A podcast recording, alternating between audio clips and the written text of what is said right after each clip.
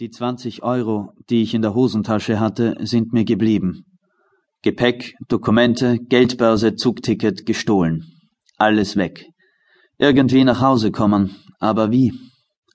Als ich die U-Bahn-Station Margaretengürtel verlasse, ist es unangenehm schwül. Ich bin müde, setze mich im angrenzenden St. Johann Park auf eine Bank.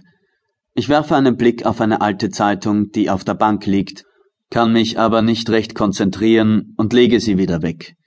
Ich beobachte die wenigen anderen Menschen im Park, einige junge Punks, drei Obdachlose, die ebenfalls auf einer Parkbank sitzen und Wein aus einem Tetrapack-Karton trinken. Ihre Habseligkeiten stecken in Hofer Plastiksäcken. Ein alter Mann schaukelt lustlos zwei Kinder. Eine kränkliche Frau spaziert langsam an der Schaukel vorbei und schüttelt unentwegt den Kopf.